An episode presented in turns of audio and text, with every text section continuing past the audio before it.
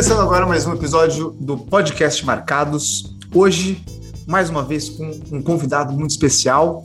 Na verdade, uma convidada muito especial. Essa convidada, ela é jornalista e redatora publicitária. Ela fundou o Cria Texto. Hoje ela é especialista em narrativas de marca e branding verbal, além de dar cursos em storytelling e redação publicitária.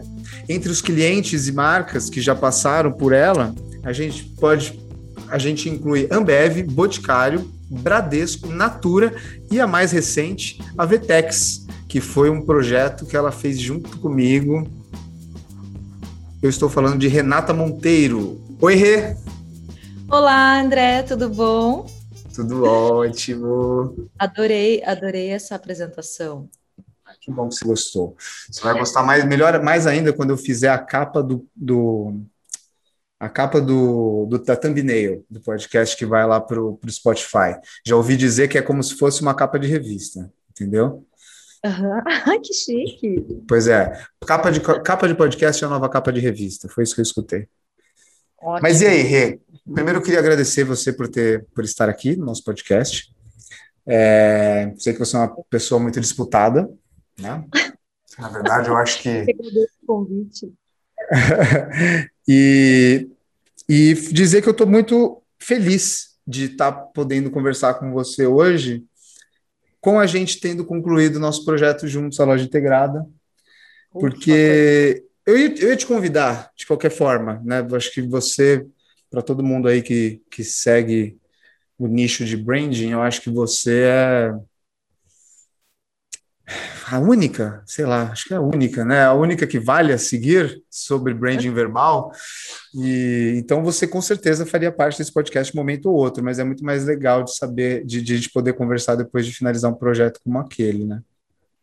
Sim, obrigada, né, pela por todas essas referências aí e, e eu tô super feliz porque eu tô é, é engraçado porque a gente, não sei se você lembra, né, André, mas a gente, tipo, se encontrou na pandemia, né? É. Foi uma coisa meio tipo que era aquele foi aquele começo de pandemia que era tipo precisamos fazer parcerias precisamos é. fazer coisas aí não sei é por que a manifesto e a Criates se encontraram é. vamos fazer um post juntos né lembra disso Carvo, lembro, e eu te chamei na, na doideira de como, como, que era? era? Vamos fazer um, um esquema de post convidado, onde e... a gente faz um post junto. A gente começa no Instagram de um e termina no outro. Exato. E eu já te seguia, porque, para como eu disse, né? Identidade verbal não é uma coisa que muita gente sabe falar. E, uhum. e eu já seguia vocês, já tinha você, é, vocês, já seguia você, já tinha como referência. E quando, quando começou essa onda aí de collabs, collabs, todo mundo fazendo live, aquela coisa, eu, você foi uma das primeiras pessoas que eu pensei, ah, eu quero fazer uma collab com ela, porque, porra, ela fala de. Não só ela fala sobre brand verbal, mas ela tá o tempo inteiro tocando no assunto manifesto. E eu achava, já que você tinha. É, você tinha crenças em relação a branding que se aproximavam às minhas, sabe? Sim, legal, que bom. E aí depois a gente acabou fazendo um projetaço juntos, né, é. André? Que foi da Vetex foi muito, puxa, muito legal. Eu não via a hora assim de ver isso, sabe? Demorou, né? Demorou, é. né? Gente, vou falar para vocês. Não, a gente, a gente foi contratado para um projeto de três a quatro meses e o projeto demorou 13. E além dos 13 não. que demorou o projeto, ainda demorou mais, depois dos 13, mais três ou quatro meses para ele sair, para ele ser lançado, né?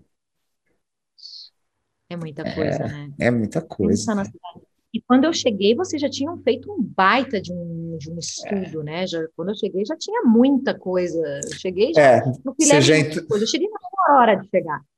Não, você chegou na sua hora de chegar. É isso que você é, chegou na hora de fazer o seu trabalho. É que para vocês entenderem, que quem está escutando, a gente trabalha em, podemos dizer, vai dois momentos no projeto de, de rebranding e de branding também.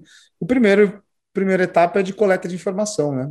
Coleta informação e pesquisa. Então, é o momento que rolam todas as facilitações estratégicas entre a consultoria e a equipe né, da marca. A gente faz entrevistas com os consumidores, faz entrevistas com os próprios colaboradores.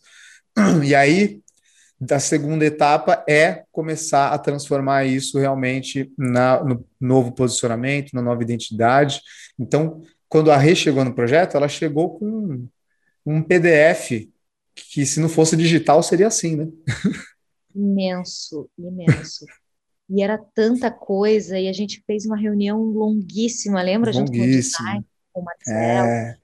Mas necessária, né? Muito é, necessária. É, e eu como. acho que teve um processo ali é, que eu não, a gente nem chegou a falar sobre isso, mas assim, eu imagino que para você devia haver uma tensão, porque como você participou, você, você foi a pessoa que emergiu na empresa, você falou com é. os funcionários, você é. tinha é. muita informação dentro de você, apesar de ter tudo no PDF, né? Você viveu aquilo. Eu acho que a tua preocupação naquele momento era como transmitir tudo isso para o designer e para a redatora. E acho que ali no primeiro momento, para mim, porque era a minha função dar palavra para esse posicionamento, né? Tipo, é. E assim, para mim, essa agonia que você está falando, ela é real, né? Todo mundo que precisa precisa transmitir as informações para uma equipe conseguir trabalhar, rola essa ansiedade, né? De tipo, esquecer alguma coisa, meu Deus. Mas ainda, é, em relação a você, existe a barreira da. É, como, é que eu, como eu coloco isso? Eu, eu sou um designer, naturalmente eu penso em imagens a linguagem, para mim, eu tenho mais dificuldade. Né? Então, muitas vezes, é, eu, não sab, eu, eu, não, eu não sabia se eu estava te dando as informações necessárias para você fazer o seu trabalho. Para um designer, para um diretor de arte, por eu ter vindo desse lugar, eu tenho mais facilidade de me colocar no lugar do outro, né? E saber o que, que ele precisa realmente ou não. Mas em relação a você, para mim, né, você ou qualquer outra pessoa que vem de redação, essas coisas, eu sempre fico com, com um pouco mais apreensivo. Né? Sim, eu imagino, eu imagino. É, então. Mas é que aí também tem. A gente acha que precisa passar tudo no começo, né? Mas é, é. a gente vai sentindo as coisas também, né? Sim. Eu acho que o tempo é um, é, uma, é um fator muito importante na equação de um projeto dessa, dessa magnitude, né? Porque precisa ter uma maturação, precisa ter uma aceitação, uma reflexão. Não é só, é o que eu te falei, é um calhamaço de, de digital, né? De, de informação. Não, não, adianta você ler tudo em duas horas. Você vai precisar de uns dias para assimilar as coisas. Passa, aí você vai debruça em cima, produz alguma coisa, depois para, deixa um tempo. Eu pelo menos sou assim, né? Sim, e o que foi interessante é que nesse processo a gente fez uma. A gente começou, para não ir direto para a identidade verbal, né? A gente dividiu em etapas, e esse foi um dos primeiros projetos em que eu fiz uma coisa que, que a gente chamou, você, na verdade, chamou de keyword, né? É, eu inventei é, um keyword. É, a gente inventou, você inventou um keyword. e depois eu acabei utilizando isso para. Não, mas deu muito certo. Eu, eu, sinceramente, assim, eu acho que a gente inventou junto. Porque, tipo, é. a gente sentou, a gente, eu falei, falei, ó, Rê, quando é o visual, a gente faz o que visual, que é tipo, um, é um esboço para a gente não ter que ir muito longe numa proposta e o cliente conseguir é, é, interagir com o projeto nessa, nesse estágio inicial, né? A gente não tem que fazer, não tem que refação de trabalho. E no que e, para o verbal, o que, que, a gente pode fazer? Dá para a gente inventar um negocinho? Aí você comprou na hora. Não, e eu lembro que você me falou, ah, a gente pode fazer no keyword isso, isso, isso. Eu falei, ah, é isso, acabou, pronto. É, é. E aí virou, em vez de KV, virou KW, né? Porque aí é. a gente trouxe, tipo, sugestões de, de, é, de frases que poderiam ser uhum. ali vislumbres de posicionamento e no fim das contas acabou virando o próprio posicionamento foi. mesmo. Uhum. É, foi bem acertado assim e palavras e universos, né? Então a gente trouxe tipo é... dois universos diferentes e, e, territórios de palavras. Então, ó, é. esse posicionamento vai mais para esse tipo de palavras e esse outro vai para esse, né? É, Fantástico. Não, puta ideia. Inclusive, você que está ouvindo, toma essa puta ideia aí, ó. Toma, Puta ideia. Faça, faça um key visual, um KV e faça um KW, um keyword, para o seu cliente se sentir parte do processo pra, e para você não ter que refazer trabalho depois de já ter começado, entendeu? Foi fantástico. E assim, é, é claro que é, nunca, nunca vou me colocar no lugar do cliente, falar pelo cliente, né? Mas semana passada o Gus esteve aqui a gente conversou e um dos pontos altos, eu perguntei para ele, falei, Gus, me fala um ponto, pedi um ponto baixo, né, e um ponto alto do projeto. Boa. Adivinha o que, que ele falou, qual era o ponto alto do projeto? A linguagem verbal. Que massa. Falou, ele falou, porra, não, a linguagem verbal foi muito acertada, foi muito a no... foi muito a gente, foi uma emancipação. E eu concordo. Eu concordo, cara, foi muito bom mesmo. E foi interessante que a identidade verbal eles começaram a utilizar antes mesmo de a gente chegar no final do projeto, né? Lembra? Eu lembro, foi uma, foi uma alegria, assim, apresentar a identidade verbal foi tipo uma emoção e um alívio também, né? Porque eu acho, é isso que eu, que eu, que eu amo, assim, do, do, do, do que eu faço, porque é, quando você dá voz àquilo, você dá palavra, eu sempre digo, você dar palavra à marca, é te alivia porque você sai daquele mundo de, de porque o que, que acontece? Quando você entrega o visual você entrega um colírio para os olhos né? E fica todo mundo hum que gostoso é meio né? Ai que, que delícia ver isso aí depois bate um negócio do tipo tá e aí? Como que a uhum. gente faz né? E a palavra ela ela descansa ela fala assim ó é isso que é. você vai dizer e é, é, isso que você é entendeu? É. Então, isso, isso é muito gostoso, assim, ver o quanto as pessoas falam assim, ai, tá, tá, entendi, agora a gente já sabe para ah, onde vai, sim, né? Sim, E é muito interessante isso, é, porque assim, depois de nove anos aí trabalhando com desenvolvimento de marca, eu, me, eu acho que eu, eu comecei a aprender a escrever e pensar em palavra, pensar na parte verbal realmente da comunicação. Muito nos últimos dois anos e muito intensamente depois de ter trabalhado junto com você, porque eu já tinha trabalhado com outras outros profissionais de identidade de, de, de, de verbal e de linguagem e tudo mais. Uhum. Só que é que assim, ó, vou tentar te explicar da seguinte maneira. Eu sou, como de novo, né? Eu vim do design gráfico, então a vim da direção de arte. Então eu ver um KV, um KV para para mim, quando eu vejo um KV, eu consigo entender tudo muito rápido, muito fácil. Eu falo aquela linguagem muito bem. E eu não falava tão bem a linguagem do verbal. O relacionamento com você me deu um boost na questão verbal e hoje eu consigo aprender, consigo entender muito mais e eu consigo entender que é mais, muito mais importante, inclusive, do que o, o que o visual. Desculpa, designers, verdade. E, é, e isso que você falou de a palavra senta, né? A palavra assenta, ela fica. É muito verdade, cara. É muito verdade, porque o visual ainda sim tem uma taxa de interpretação muito maior do que o verbal, né? Então, é, hoje, eu, hoje eu me considero uma pessoa que dá muito mais valor para as palavras até do que. E eu digo muito mais valor para as palavras, não só da identidade verbal, até na minha parte, da parte de estratégia, eu dou muito mais valor para as palavras que eu uso, o que, que eu tento, como eu tento articular os pensamentos e tudo mais, sabe?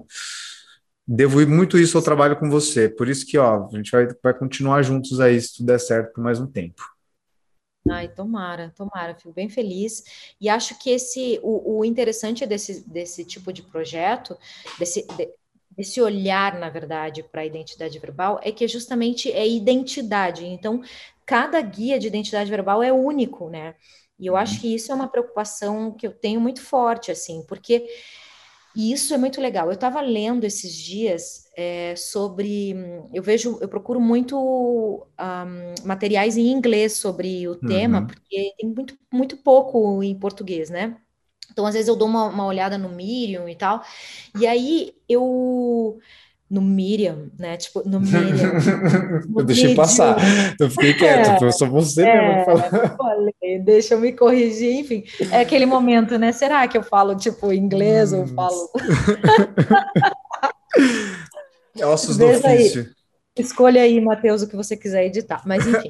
e aí.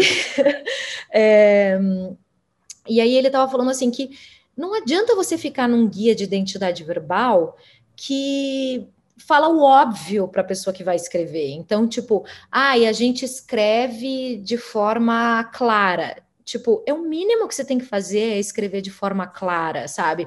E tem vários guias que são assim, né? Somos claros. Tipo, tá, amado, é, que bom, sabe? E, e, você e o guia ele vai muito para o redator, ele vai para as agências e tal.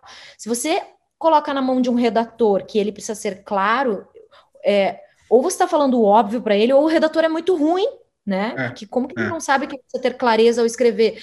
E assim com e assim várias coisas, né? Que, que você vê hoje é como se o guia de identidade verbal fosse meio que um Ai, tem que cumprir isso aqui. Ah, coloca aí um tom é, de voz. Muito. Simples, ah. é clara, entendeu? Objetivo.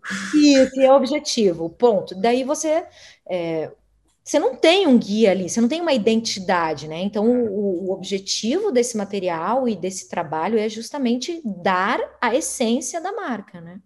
Não, é fantástico você falar isso, porque, de novo, eu venho do design e eu já vi isso acontecer tá? Eu já vi muitas, muitas, muita agência, muito estúdio, muito freelancer é, vendendo verbal, mas não contrata ninguém, faz ele mesmo e não faz, né? Faz isso aí que você falou. É, e eu acho interessante o, o, a, o achei interessante o exemplo que você deu, é, né, de tipo, é, ser claro e tudo mais. Eu estava conversando hoje, é, ontem com uma, um mentorando e eu pedi para ele, não, tá, mas me descreve aí a sua marca, qual que é a proposta e tal. E aí ele fixado na palavra qualidade, sabe?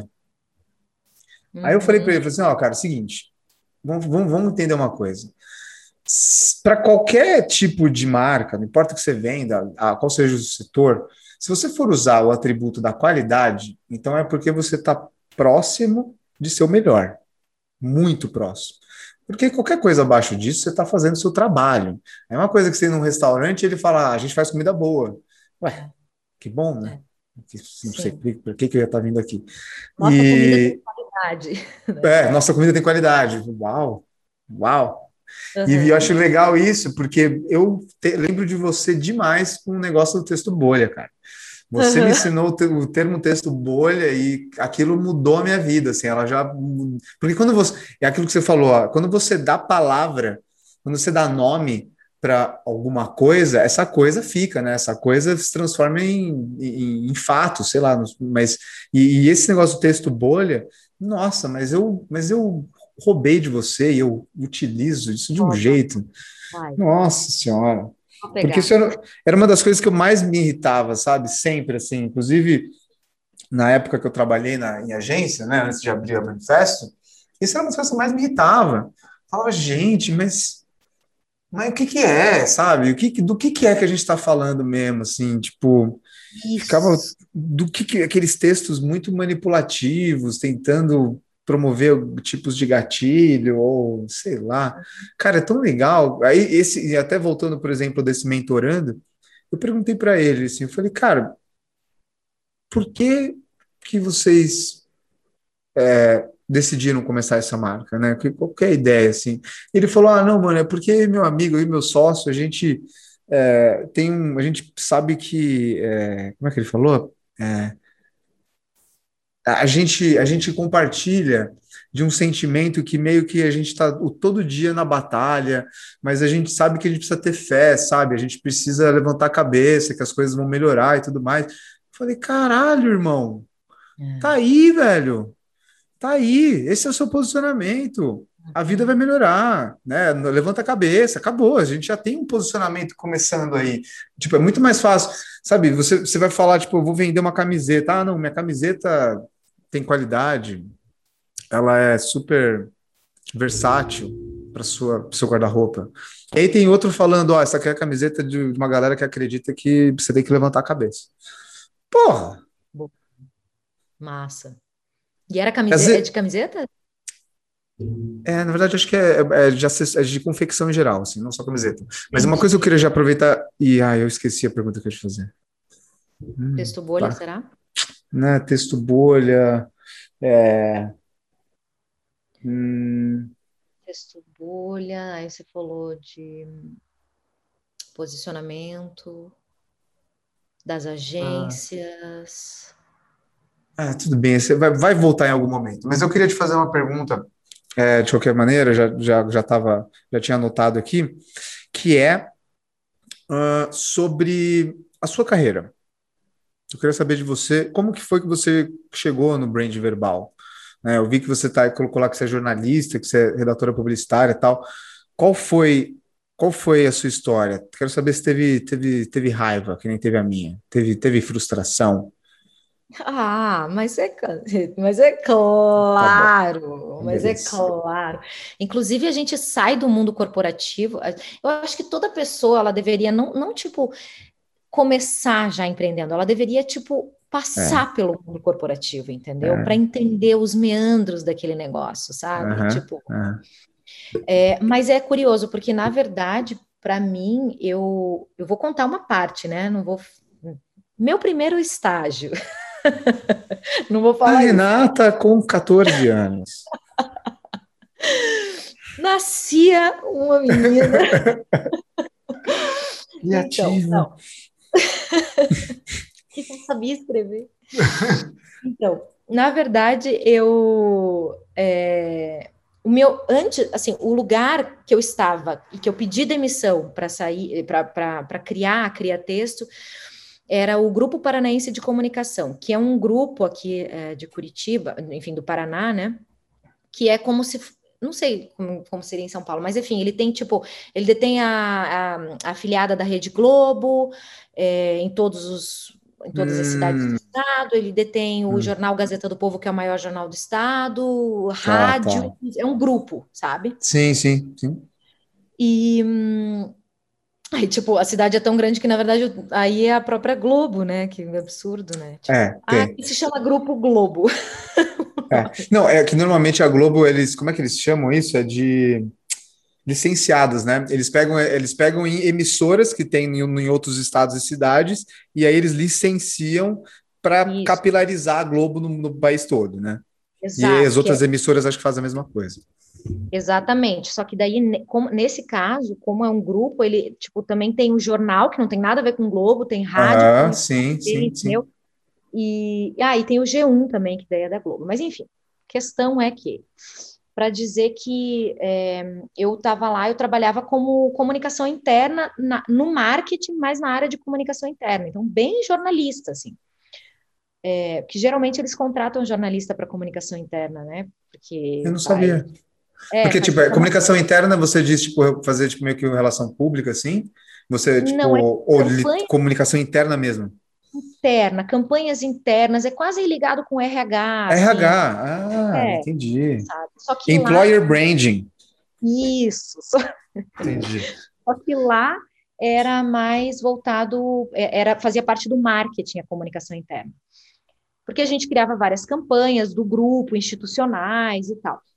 E, e aí eu e era o meu sonho, o sonho de toda jornalista, acho que, enfim, não de toda, né, mas o meu era, e acho que da maioria das pessoas que se formam em jornalismo, é trabalhar no GRPcom, que é esse grupo paranaense de comunicação, porque hum. são os maiores veículos estão lá, ou você vai para a rádio, você vai para o jornal, você vai para a Globo, então é, era, eu queria muito, é muito respeitado o grupo, enfim.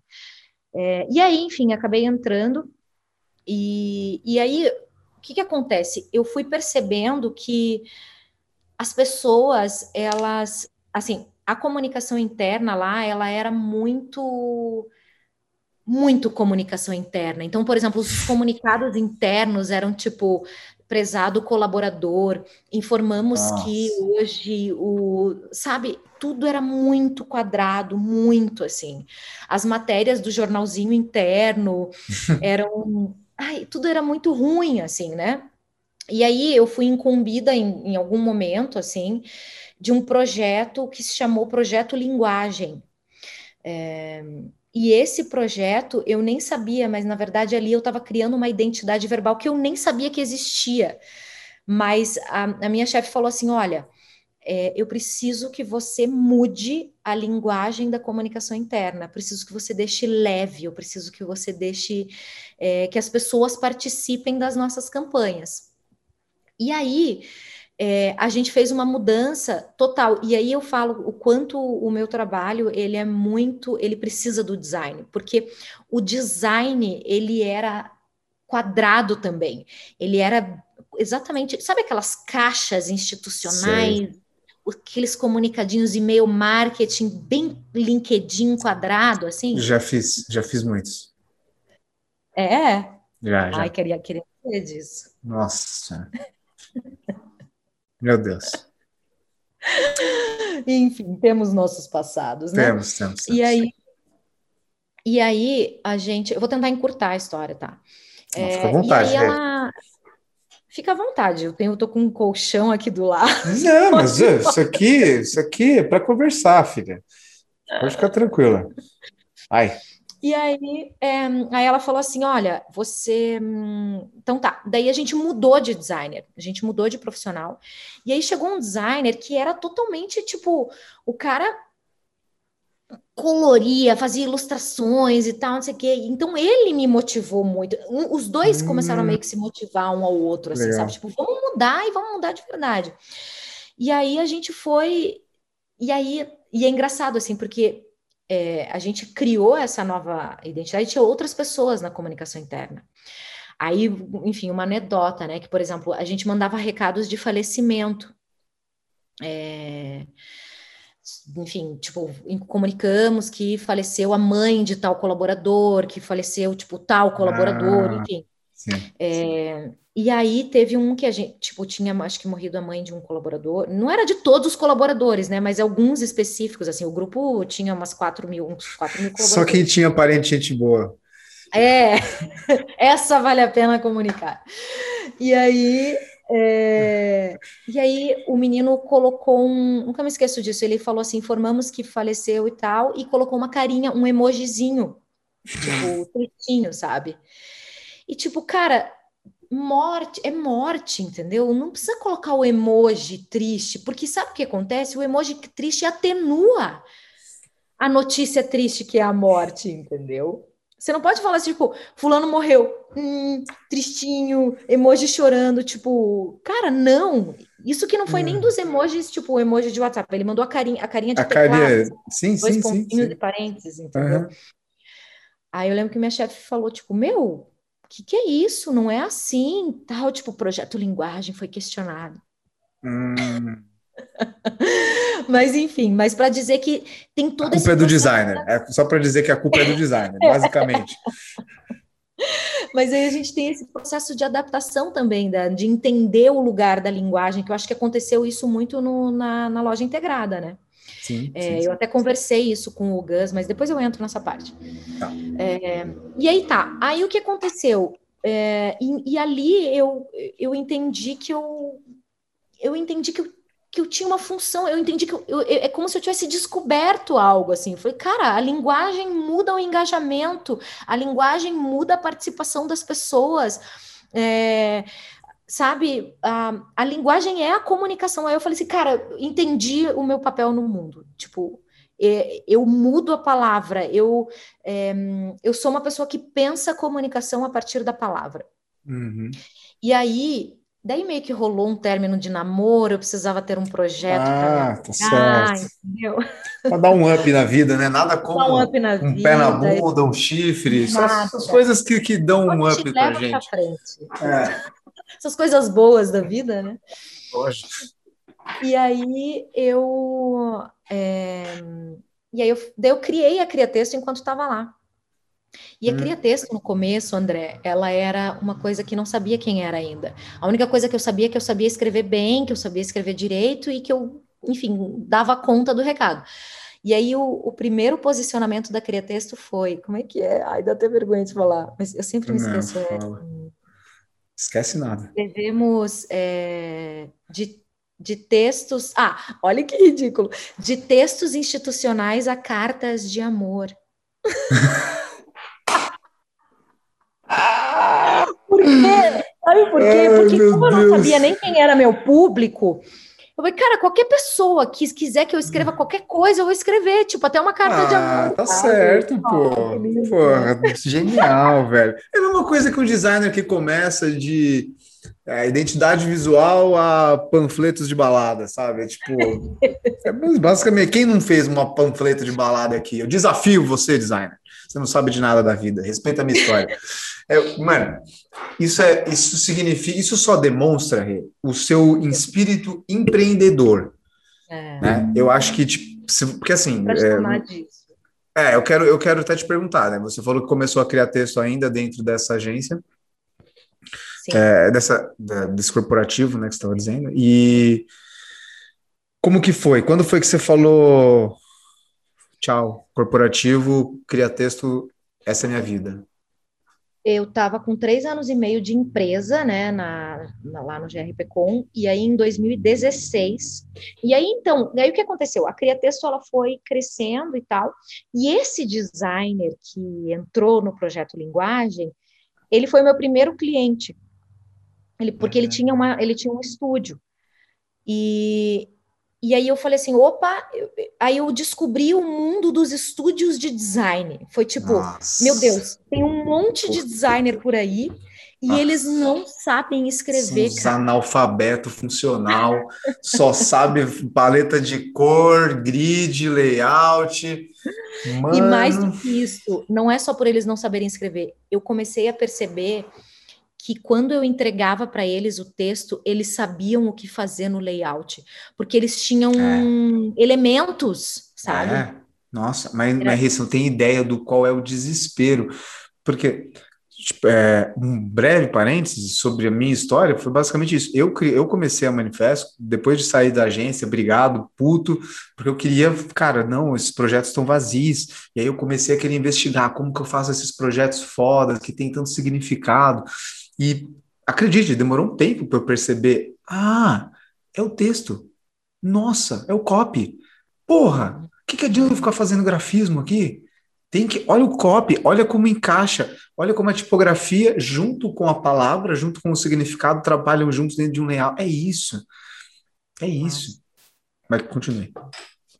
Então, e aí, é, aí o que aconteceu? Aí eu ia fazendo uns projetos. Aí esse designer tinha um irmão que era designer também, que inclusive são meus clientes até hoje, eles têm uma agência aqui, enfim. Uhum.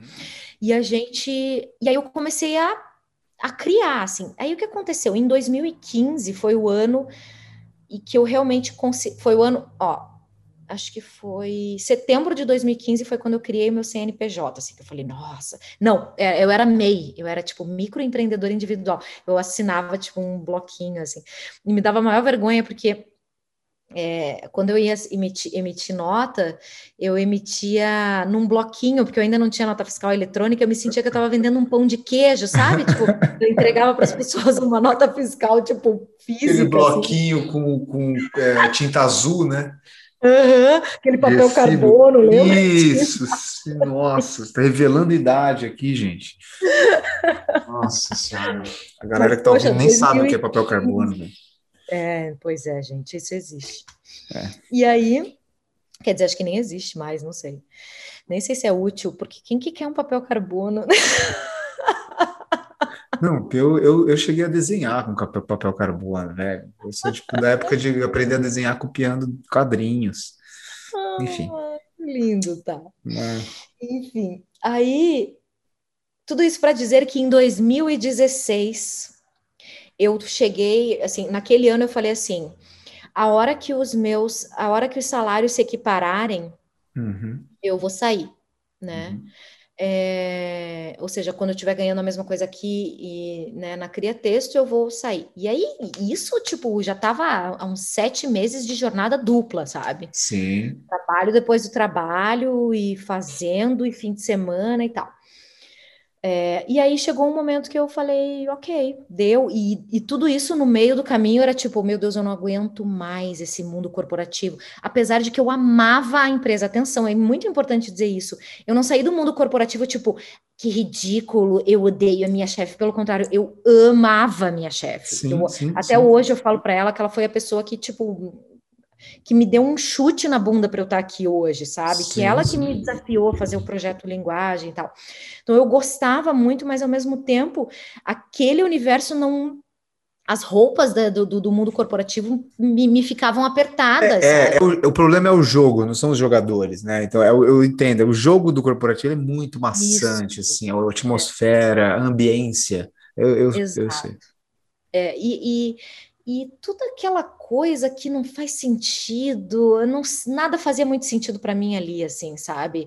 É, essa coisa de desenvolvimento de RH, para mim não, não cola esse papo, entendeu? Uhum. Para mim não cola, mas não vamos falar mal aqui de gestão é, não, de pessoas. É imagina, quem sou eu?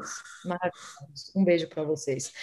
e aí, e aí eu pedi, daí eu, aí realmente, enfim, equiparou. Na verdade, quando eu, quando eu saí, eu já estava ganhando mais na Criatexto, já não era mais sobre isso, entendeu? Uhum. É, é, é, é, porque o que, que acontece? Eu estava com. O meu medo era salário, porque é esse o medo que a gente tem, né? Porque, ah, eu tô segura Sim. aqui na minha caixinha, ganhando o meu dinheirinho por mês e tal. E, tipo, meu Deus, a tua visão é tão limitada porque você é. tem tanto mais a ganhar, né? Então, enfim, falei bastante, mas foi basicamente isso. E aí, em 2016, maio de 2016, eu saí. Então, desde que eu saí, 2016 para 2021, cinco anos, né?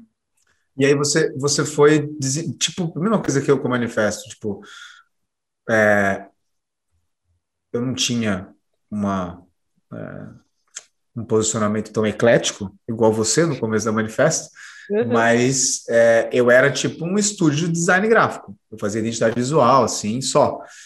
E eu fui ao, ao longo do tempo, inclusive eu fundei a manifesto em 2015 também. 2015. Que legal. É, é. E com o tempo eu fui aprimorando a parte de estratégia, que eu fui entendendo que era estratégia, fui fazendo cursos e tudo mais, tive mentorias de alguns profissionais também, até, de fato, eu posicionar o manifesto como um, uma consultoria estratégica, né, a ponto de o maior problema que eu sempre sempre não, mas um, um, dos maiores problemas que eu tinha com o manifesto, e ainda tenho até hoje, é, é o posicionar a empresa como realmente uma consultoria de estratégia e não simplesmente um estúdio de design. Porque é complicado, né? Você sabe, as pessoas veem o gráfico, né? Elas veem o visual e poucas é, realmente entendem ou ligam ou querem até saber, ou sequer querem saber realmente como que chegou ali, né? Então, mas ao mesmo tempo, não posso reclamar, né? Porque se eu se, se a Manifesto conseguiu pegar clientes né, expressivos, como até o caso da, da loja integrada, que foi mais expressivo que a gente já pegou, foi por causa disso. Foi porque a gente falou: não, não, não, nossa especialização é estratégica. É estratégia, não, não, o projeto com a gente é padrão, a gente tem uma metodologia, a gente vai fazer exatamente isso, não importa. Ah, mas o meu briefing, não quero saber do seu briefing. Entendi o seu briefing, beleza, mas não muda. Isso aqui é diagnóstico e a gente vai fazer a mesma coisa sempre. E isso acabou que diferenciando a gente, sabe? E aí fez com que a gente conseguisse ganhar de concorrências, assim, que se a gente fosse com o mesmo discurso que a maioria das agências ou estúdios vão, assim, a gente seria mais um, sabe? Então, é, eu percebo que você, contando essa história aí de 2015, 2016 até hoje, né, até você falar é, branding verbal, narrativas para marcas, cara, isso é, é um puta, é fácil olhar na bio hoje, né? Mas um puta processo de aprendizado, de autoconhecimento e autoaprimoramento, e você vai e começa de novo, e apaga e começa de novo. Isso, ainda voltando um pouco no, no, no, no papo corporativo versus empreender, empreender, isso que eu acho que não é para todo mundo. Entendi. Sabe, esse negócio de tipo ir voltar, ir voltar, muda o posicionamento, muda a oferta de serviços, muda o nome, muda a nomenclatura, muda a forma que se apresenta, faz. Quantas apresentações da Criatexto você já fez? Sabe? Sim. Então eu, eu entendo isso. Mas é só para concluir esse papo, hoje você continua 100% ainda na ideia do empreendedorismo? Você tem visões empreendedoras para criar texto ou nunca ou você não fecha 100% as portas para ainda uma possível né, volta para o corporativo ou enfim, alguma outra coisa que você tem em mente? Então, você sabe que eu nem me considero uma. É, quando, quando eu falo empreendedorismo, eu me sinto até meio fake, assim, porque eu não me considero uma empreendedora, eu me considero uma ultra especialista, sabe? Eu sim, acho sim. que eu sou uma pessoa que é, sabe fazer o que faz e, e, enfim, pelo menos nesse momento, né? Vou, vou saber ainda mais, mas uhum. eu acho que sou uma profissional do mercado, sabe? Sim. Que tá aí. É, eu não acho que eu sou uma pessoa que porque se eu, se eu fosse uma empreendedora, eu já estaria com funcionários, eu não quero funcionários, por exemplo, sim, sabe? Sim, Eu eu estaria pensando em sócios para ampliar e fazer a Criatexto Holding, e eu não quero ter a Criatexto Holding Corporations, sabe? Sim. Então, eu realmente é, é, é, sou eu, assim, né? Tem os seus, tem os seus, as suas dores nisso, mas também tem os seus ganhos, e eu decidi ficar com esse, com esse, esse cenário, pelo menos até agora, assim. Então, eu sinto que eu estou nesse meio do caminho, não sou corporativa e também não sou uma ah, empreendedora.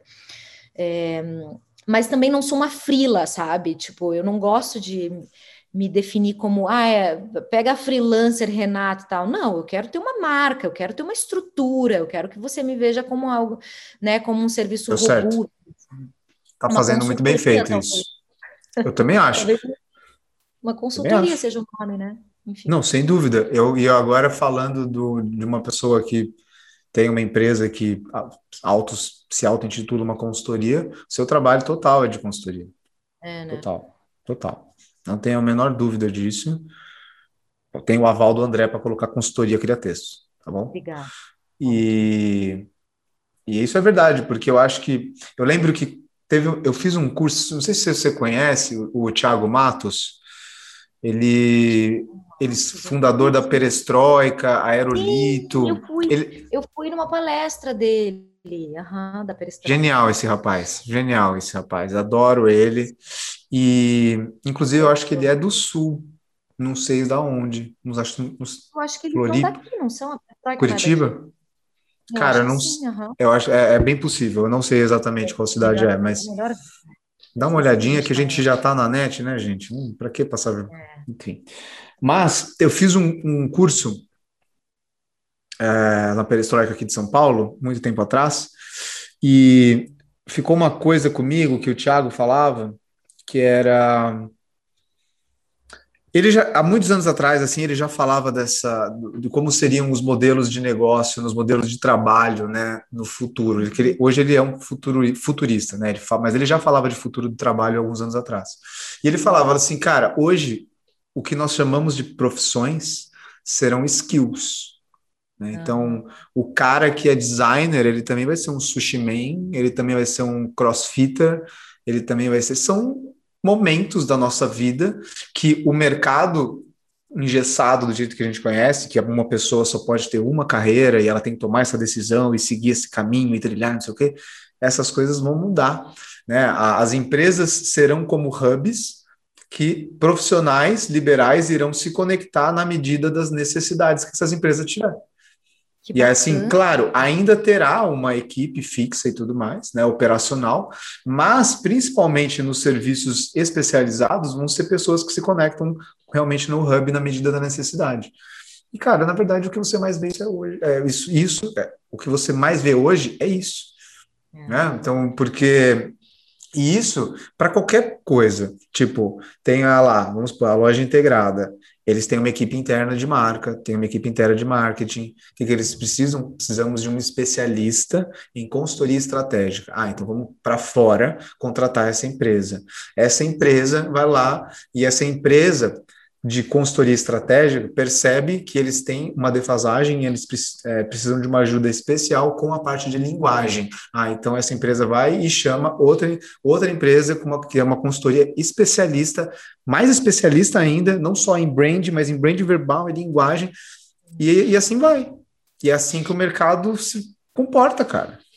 E é engraçado porque esses tempos eu até estava conversando uh, com uma Tava, tava numa reunião assim, o pessoal tava falando, ai, o futuro é dos multipotenciais, né? Que falam que as pessoas têm que ser multipotenciais, e que talvez os é. ultra especialistas, e na verdade talvez seja dos dois, no fim das contas vai ser de quem for útil, né? Porque, é.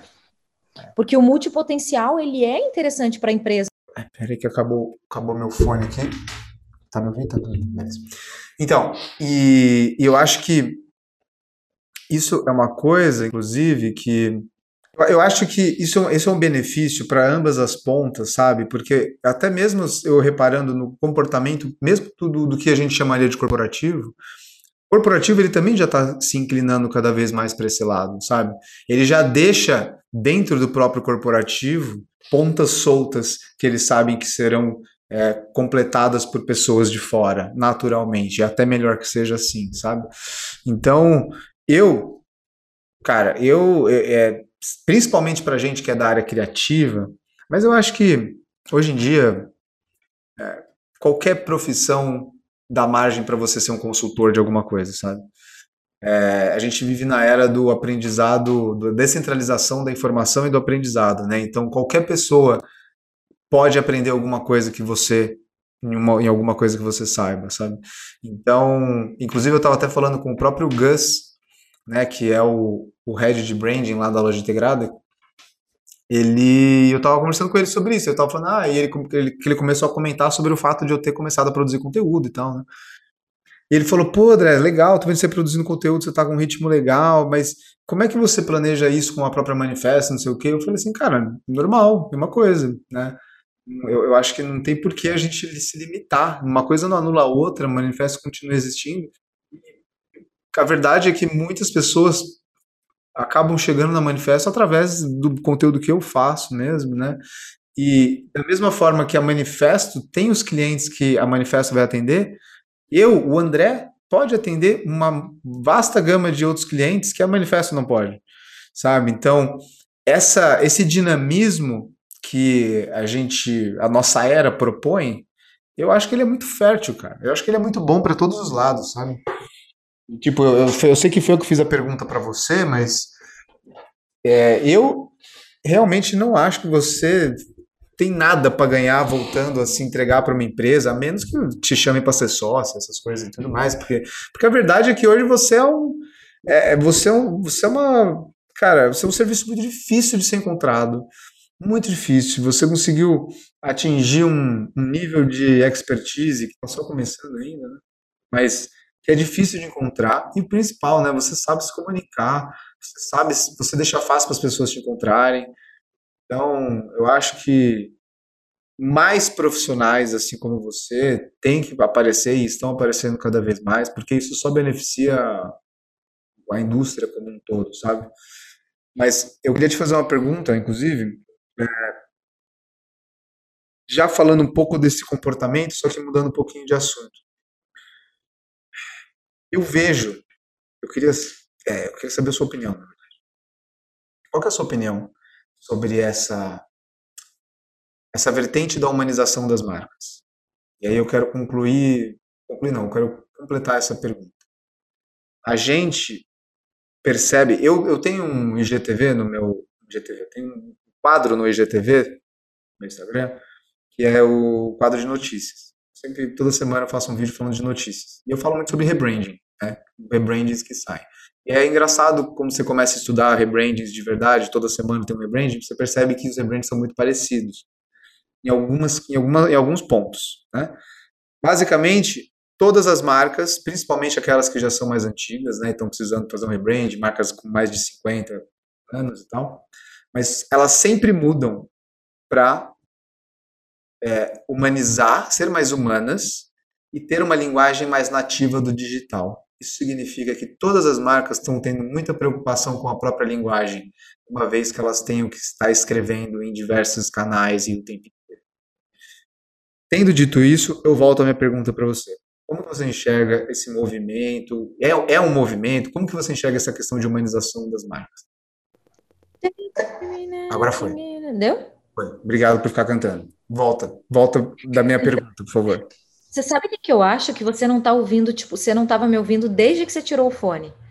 Porque eu notei que enquanto você estava falando e eu você, você comentava que, tipo, e eu não conseguia, eu te interrompia. Eu isso. Desculpa. É. Não, não é não é que você me interrompia, mas eu estava vendo fazer... pela tua expressão que você não estava. Se eu quisesse fazer esse podcast sozinho, eu conseguia, né? Eu falava comigo mesmo aqui. Nossa, altas reflexões. Autossuficiente pra caramba. Desculpa, é, voltando. O que você acha sobre esse movimento das, uma, da humanização das marcas? É, é que ali você, eu estava falando, ali no, quando você falou desse, desse movimento de humanização, você falou de que as marcas elas estão fazendo processos muito parecidos, né? Uhum. E, e nesse processo de linguagem eu vejo muito isso. Assim, Tá todo mundo fazendo algo muito parecido, que é o que a gente falou lá no início. Sim. Né, do tá, mas a gente tem que ser simples, a gente tem que ser amigável, mas o que, que é nosso? Porque não tem problema. Eu acho que todo que, que, que o digital pede simplicidade e pede é, leveza, né? Acho que sim. Mas como que a gente pode fazer com que isso seja muito nosso, tenha a nossa identidade, sabe? Hum.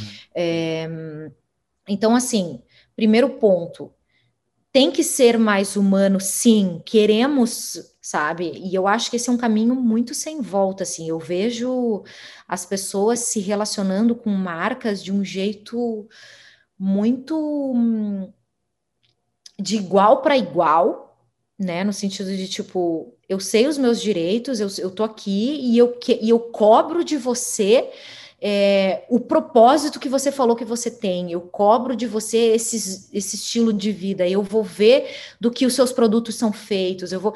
Realmente o consumidor ele está ativo diante das marcas, né? Sim. Então, a marca, por sua vez, precisa ser também, né? Precisa ser gente, precisa ser é, sensação, precisa ser tudo que é humano, precisa ser emoção, precisa ser um estilo de vida. Então a marca ela é esse esse esse esse orgânico que cada vez mais está tá falando, está ganhando vida, está ganhando corpo, seja em forma de robôs ou seja em forma de né de é, de, de um, numa pessoa mesmo, né? Até tava então, vendo... ficar falando em primeira pessoa, como muitas marcas fazem nas mídias. Falando exatamente, adotando personagens, enfim. A Heinz está falando em primeira pessoa, não sei se você viu. Não vi. A Heinz, cara, tipo, fala em nome do daquele velhão da Heinz lá, eles no, no, ah. no Instagram do no Instagram é, da Heinz Internacional, digamos, ela fala em primeira pessoa. Então, assim, poxa, muito legal, né? Uma marca tradicionalíssima, assim, né? É, e que começa a ser pessoa. E eu acho esse movimento muito bacana. Eu não, não vejo. É, eu, eu assim, acho que isso meio que veio para ficar, assim, sabe? Concordo. É, agora, me parece que dentro de toda, já que somos então, estamos criando um movimento humano, precisamos então ser também diferentes entre nós né? Lógico. Também encontrar aquilo que é muito próprio, também ser uh, únicos, assim como cada pessoa é, né? Então, ok, eu vou ganhar características humanas, mas como que eu posso fazer com que essas características tenham a minha identidade, tenham o meu selo, tenham o meu um, a minha visão de mundo, né? Uhum. E, e aí eu acho, assim, sem querer vender peixe, mas é que eu acho que aí o trabalho do redator, porque assim tá na, vai estar tá na palavra, porque a uhum. marca não vai ser uma pessoa. Então ela nunca vai chegar assim, tipo, ela nunca vai ter essa alma, né? Uhum. alma, eu digo, do, do, ser humano mesmo, do indivíduo. Então, o que, que ela tem, onde que ela pode se apoiar? Ela vai se apoiar no gráfico e ela vai se apoiar na linguagem. Sim. E nas estratégias, óbvio, na experiência que ela criar. Mas ela precisa entender, é, ela precisa cada vez mais eu acho que ela vai ter que cavocar, entendeu? Ela vai ter que cavar o lugar dela, sabe? Para ter um, um, um, lugar único, para ter um lugar diferente, assim, de é, principalmente porque... difícil de ser imitado, né? Não, e é porque senão fica aquilo, fica muito mais do mesmo, né? Todas as marcas tentando se humanizar, mas na verdade se humanizar é entender realmente qual é a sua personalidade enquanto humano. Não é todo mundo falar do mesmo jeitinho, tentando ser simpático, tentando fingir que é pessoa. Não. Você pode ser humano e ser um cuzão. E ser um. Né? E isso é uma identidade, isso é uma pessoa. Eu acho que é isso que as pessoas confundem, humanização com. Não sei nem qual é o nome que eu dou para isso, mas é, é, é, esse, é esse. Eu acho que, na verdade, está mudando o tipo de texto bolha. Continua sendo texto bolha. É, o é. texto bolha que antes era o, aquela coisa vazia da qualidade, né? Do, do, sei lá, os termos que a gente via muito no, no institucional mais um pouco mais antigo hoje está sendo essa, essa humanização generalizada, essa humanização genérica. Bolha, humanização bolha, né? Humanização bolha, está inventado. Nasce um conceito. Nasce um conceito. Você viu que a Renner virou uma mulher? A Renata, com dois N's? Não vi. Temos uma mais uma mais Traga uma isso leve isso para o próximo Notícias Marcadas. Nossa, muito obrigado, velho. É tão difícil, às vezes não tem, não sei o que falar. Mas beleza, legal. Renata com dois N's, achei ótimo. E aí, o que que acontece? Quando você tem esse. É, vamos ver como que essa Renata vai se sair.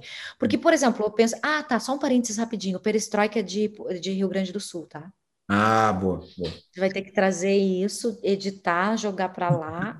Não, não, meu amigo, você está acompanhando tudo, inclusive as tretas. Aí você vai ter que. porque daí eu lembrei de Rio Grande, porque a Renner é, do, é gaúcha, né, se eu não me engano. E a Renner, hum. quando eu penso em lojas Renner, né, qual que é a personalidade dela? Eu meio que nem sei.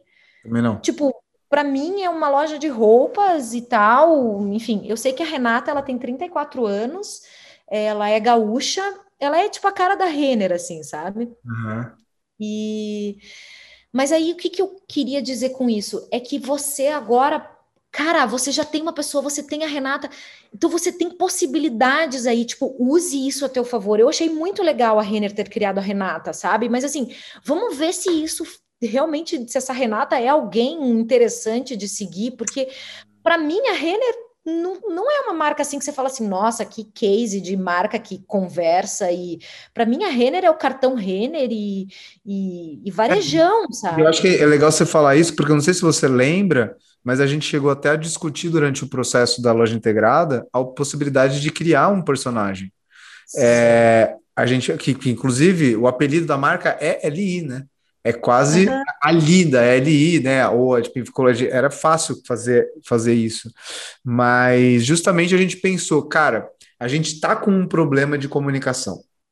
Esse rebranding é para tentar resolver esse problema e criar pela primeira vez realmente a estrutura de uma identidade realmente para a marca.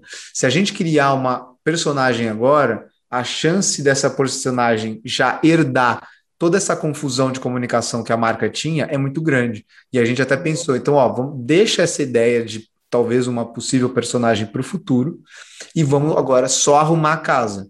Pelo que eu estou entendendo, a Render fez os dois juntos ao mesmo tempo, né? E aí é, tem uma preocupação. Sim, eu não, eu não cheguei a ver o case, tá? Então, eu estou falando de uma maneira bem superficial. Eu sei que a Renner está com a Renata, tá? Uhum. É, agora, realmente, não me parece que antes era uma marca que tinha uma, uma baita de uma personalidade, né? Então, me parece que é um movimento para a marca ganhar personalidade. Então, isso é muito legal. Imagino que isso deva estar associado muito a e-commerce, né? Uhum. Mas isso aí a gente vai ter que, eu preciso ver, né? Sem dúvida. Mas assim, aproveite-se disso, sabe, para criar realmente algo único e uma personalidade, uma humanização realmente diferente, sabe? É, eu acho que um ponto importante que a gente pode até deixar aqui registrado é que ser, ser uma marca humana não é a mesma coisa do que ter algo para falar. Né? Então, acho que às vezes as marcas elas querem ser humanas antes de se preocupar o que, que elas vão falar. Porque ser humano, ser mais humano é meio que uma forma de falar, né? Uma forma de se comunicar, uma, se comunicar de uma forma mais humana. Mas o que você vai falar é mais importante, né? Tipo, pô, qual que é? Qual que é a tua de verdade? Não importa se você está falando usando um fantoche ou se você está falando simplesmente usando um texto, mas é o importante o significado, o que está sendo dito. E, é, e esse que vai vir do posicionamento, né, André? Exatamente. Tipo, o que a gente quer, ah, então a gente quer isso, então a gente vai falar sobre essas coisas, a gente vai abraçar essas causas, né? E aí não é só falar do, de coisas do universo da marca, é falar de coisas que do universo do, do, do, do posicionamento, ou seja, então se eu tenho um posicionamento que eu sou brasileira, né? Eu sou a marca, ou, ou por exemplo, que eu sou um, um, eu tenho um posicionamento que eu sou a marca de quem tem ideias. Meu Deus, eu abro para um lugar em que eu consigo falar sobre criatividade, inovação, eu consigo falar dos festivais de ideias do mundo e do Brasil, entende? Claro. É, você isso, isso cria o teu, a tua atmosfera ali, né, de, de, de, posicionamento e das coisas sobre as quais você fala, né? Aí, aí a humanização é o quê? É uma consequência. Exato, exato. É uma consequência, porque você já, já é humano, você já está falando um monte de coisa que interessa para um monte de gente, né? Lógico, você já sabe, você já sabe qual é a crença, você já sabe qual é o jeito de falar, você já sabe os maneirismos, já sabe tudo. É uma pessoa praticamente. O, uhum personificar isso em um personagem é uma opção, realmente, é só uma, uma das opções. Olha o que eu tenho aqui, ó. E eu não ganhei nada. Olha, eu venho aqui publicamente neste podcast. Em rede nacional. Eu não ganhei um chaveiro. Um chaveiro. Não, culpa do dono do dono da conta. É culpa do dono. Atenção, Gustavo. Ó, vou falar um negócio para você. Isso aqui é, eu não sei se você chegou a ver nos meus stories. Você viu quando eu recebi? Vi. Achei muito. raiva, não comentei. É, eu imagino. Eu vou te mandar alguma coisa, porque de fato eu só tenho o meu mesmo. Mas de qualquer maneira, eu acho que é importante, inclusive, eu até acho que eu vou fazer um conteúdo sobre esse kit, porque eu achei muito legal a forma que eles exerceram tudo que a gente pediu, né? Você viu? Eu amei e... o pano de prato. Prato, meu, nada, mano, muito bom. E é, e é legal a gente ver que isso, de novo, só é mais um resultado do posicionamento muito bem definido, e não só do posicionamento, mas dessa linguagem, né? Da identidade da marca, porque pensa bem, se não fosse toda a definição verbal. Eu, eu, é que eu não gosto nem de falar de verbal, porque eu acho que linguagem é um pouco mais amplo e ela abrange realmente todo o significado que a parte de posicionamento e a parte escrita, né, ela, ele representa. Todo o posicionamento sendo exercido é, de uma maneira que, quando você vê pronto ali, quando eu vi o kit, eu falei assim, nossa, é isso, né? Tão óbvio, né? Tão, tão simples. Ai, né? nem fale. E isso só é um fruto de realmente quando você consegue colocar, você consegue dar significado, basicamente. Quando você não está fazendo texto bolha, quando você não está fazendo. Humanização bolha. Humanização bolha, posicionamento bolha, qualquer coisa bolha, né? Isso. Eu, eu, eu fui muito feliz, assim. Inclusive, queria até falar que não foi nem eu, tá? Não foi a gente que fez aquele kit, tá, gente? Uhum. Foram eles próprios, mas isso me deixa mais feliz ainda, porque isso só demonstra o como foi incorporado. Na verdade, não foi nem incorporado, né? Eu gosto de falar que branding, quando é bem exercido, ele é uma tradução, né? A gente não inventa nada, a gente só traduz aquilo que tá ali. Então, eu acho que isso é só um sintoma de que foi realmente uma tradução muito verídica. Sim. E é muito bonitinho porque você vê que mesmo o, o, é, o pano de prato foi o, o ápice, assim, né, do, do, do, brasileirismo, mas, assim, até a lâmpadazinha que tem uns clipes dentro, tipo, o brasileiro adora essas coisas, né, então, ao mesmo tempo que é da ideia, assim, uhum. mas ao mesmo tempo é muito Brasil. Muito. Né? Não, e o, os temperinhos. no brinde, no fim das contas, né, uma é. coisa que que o brasileiro é, no, no, no, geral, o brasileiro é simples, né? É, ele gosta dessas coisinhas, assim. Então... tempero, tempero. É. Os caras mandaram tempero, mandaram copinho americano. E aí, tipo, muito legal brincar com essas coisas, né? Que só o brasileiro é capaz de fazer. Tipo, o copo mais brasileiro é o americano. Né? É. Tipo, coisa, puta, eu, eu, fiz essa frase pronta, eu me senti quase uma Renata, assim, falei, ah, olha só como eu brinco com as palavras aqui no Stories, como eu sou natural, brincando com as palavras. Feita. Eu queria te fazer uma pergunta de curiosidade, porque eu estou meio fascinado aqui estudando, esse, estudando isso mais uma vez. Queria que você me falasse que, que, como você entende o que, que é storytelling. Storytelling. Storytelling. No Medium. No Medium. Depois você pode postar no seu, no seu Facebook. Nos Instagram. Stories, no Instagram. Stories. É. é. Storytelling, na verdade, é, nada mais é do que a arte de você um, encadear cenas com o objetivo de transmitir uma mensagem. Né? Então, é, contar uma, uma história, né? para ser mais hum. é, literal ainda, assim. Mas o storytelling para marcas, ele é essa arte de contar uma história, mas colocando o cliente no centro dessa história, né? Colocando o cliente como parte dessa história. Então, eu acho que é isso. As pessoas importante. acham muito, uma parte muito importante, central, eu diria. É. As pessoas acham muito que o storytelling ele é sobre contar a história da empresa, né? Então, a uhum. loja integrada nasceu em 2011 e enfim, né? Uhum. E não é, né? O storytelling são as histórias que a marca vai criando todos os dias com o seu posicionamento e se entrelaçando, né? Então, por exemplo, a, o fato da o fato da loja integrada ter entregue esse esse brinde com o paninho de prato, o pano de prato conta uma história, né? Então, tudo isso é storytelling também. Sim. Né? sim. Eu, eu, eu é, você respondeu, eu ia te fazer justamente essa pergunta, né? Porque, inclusive, quando eu estou fazendo vídeo né, de análise de marca, essas coisas, às vezes eu uso o, te, o mesmo termo storytelling para falar de estratégias um pouco diferentes, mas que não deixam de ser storytelling ainda. E muitas vezes é isso, né? Tem uma marca que ela sabe que é, que é literalmente ela está contando a história dela, principalmente marcas que estão começando e sabem convidar as pessoas para essa jornada de, de, de, começar e tudo mais. Essencialmente, ela está contando a história dela. Ó, nós somos a fábrica de, de lápis. Né, que nasceu aqui em São Paulo e nós acreditamos que todo lápis deve ser livre para desenhar e tananã. E isso é um storytelling que você acaba envolvendo as pessoas e dando razão, é, dando motivos a, acima da razão pelo qual aquela empresa pode ser importante ou não. Mas eu também gosto de dizer que tem o storytelling. É, quando eu digo que, que eu acho que as marcas elas têm uma história para contar, só que elas contam de diversas formas diferentes. Né? Então, a Nike ela vai contar sempre a mesma história para gente. Só que ela conta isso de diversas formas diferentes.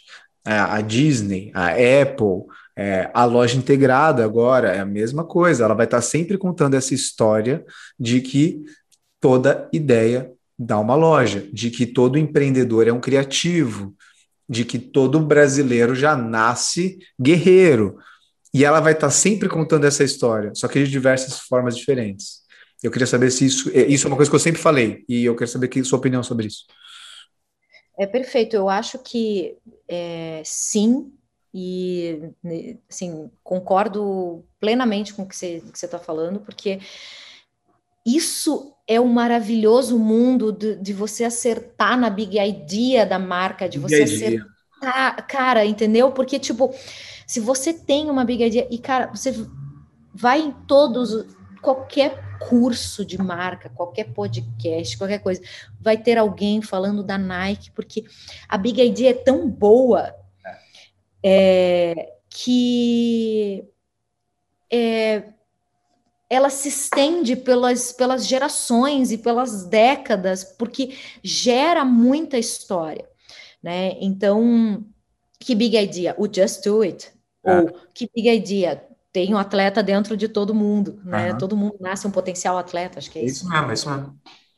É, e outra que eu, que eu acho assim poderosa, né? Falando aqui de um jeito mais brasileiro, você pega, por exemplo, a escola desce redondo, né? Uhum. É, por quanto tempo a escola ficou falando isso com propagandas?